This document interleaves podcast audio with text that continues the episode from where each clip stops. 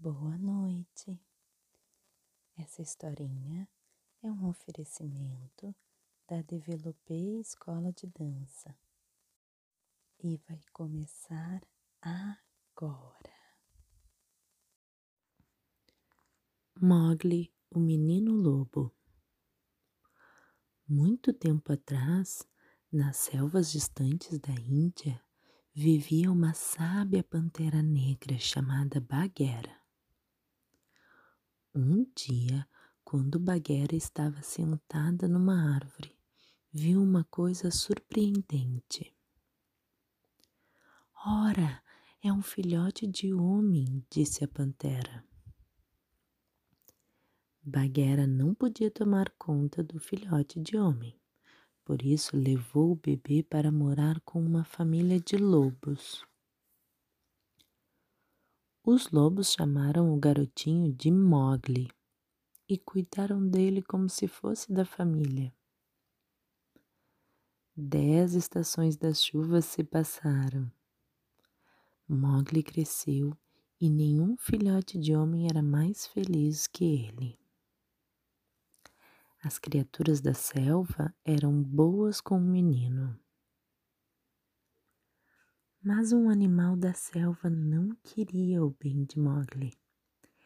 Era Shere Khan, o tigre forte e esperto. Shere Khan morria de medo das armas e do fogo do homem. Ele tinha certeza que o filhote de homem ia crescer e virar um caçador. Khan voltou para nossa parte da selva, disse um dia aquela, o lobo. Com certeza ele vai tentar matar o menino. Mogli não estava mais seguro.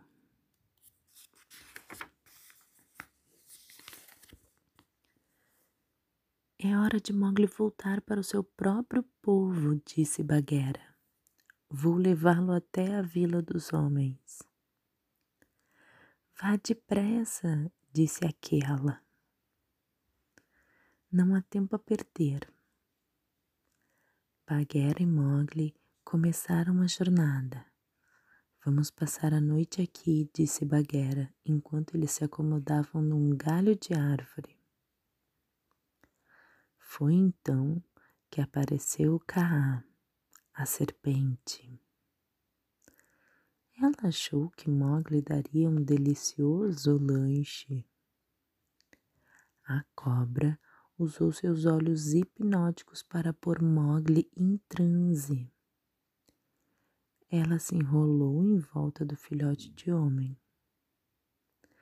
Bagheera acordou bem a tempo de bater na cabeça de Kaa e mandá-la embora dali. Era hora de continuar andando. Mogli decidiu que não queria ir com Bagheera. A selva é o meu lar, insistiu o filhote de homem. Então ele partiu sozinho. No caminho, Mogli viu um desfile de elefantes achou aquilo maravilhoso e queria marchar junto com eles. Mas quando chegou a hora da inspeção do elefante, o coronel Tote olhou Mogli bem de perto. O que aconteceu com a sua tromba? perguntou o coronel. Ora, você é um filhote de homem, gritou ele. Bagheera veio salvar Mowgli. Ele insistiu em levá-lo para a vila dos homens, mas Mowgli recusou outra vez. Então, de agora em diante, você está por sua conta, disse Bagheera. Mowgli logo conheceu um urso de bom coração chamado Balu. Balu ajudou Mowgli a esquecer seus problemas. Eles brincavam juntos, nadavam juntos, e comiam bananas e cocos o dia inteiro.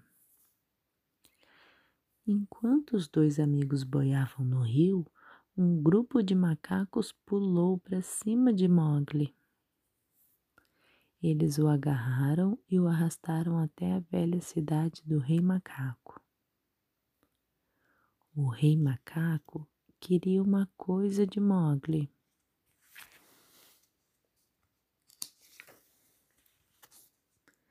Me ensine o segredo do fogo, pediu o rei Lui.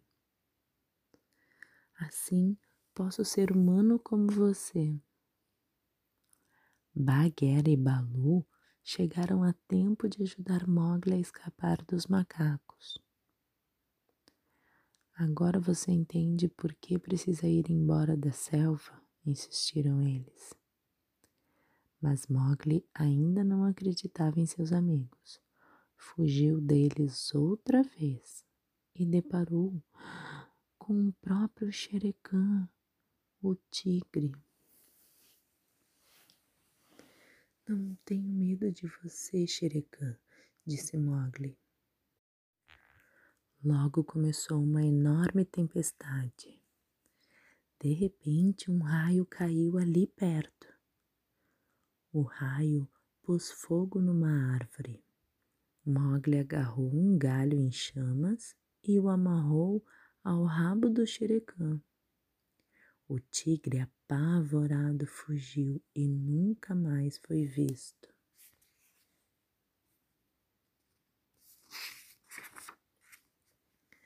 Enquanto Mogli orgulhosamente atravessava a selva com os seus amigos, ouviu um novo e bonito som era uma menina da vila dos humanos cantando uma doce canção. Mogli não conseguia tirar os olhos dela. Ele parou de andar para ouvi-la. Vá lá, Mogli, incentivou Bagheera. Vá. Mogli sabia que precisava seguir a menina em seu canto. Ela sorriu para ele enquanto andavam até a vila. Ele virou-se para dar adeus aos seus amigos. Balu e Bagheera viram Mogli ir embora. Eles sentiam tristeza no coração, mas sabiam que assim é que deveria ser. O filhote de homem finalmente tinha encontrado o seu verdadeiro lar.